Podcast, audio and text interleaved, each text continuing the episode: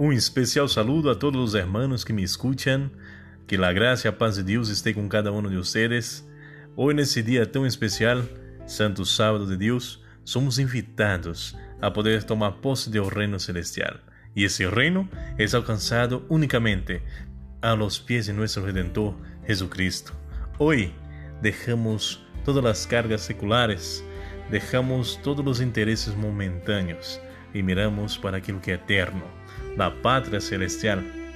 Por ese motivo, hoy te invito a depositar todas tus aflicciones a los pies de nuestro Redentor y recibir su paz, su amor, su ternura, su dulzura y poder compartir con los demás.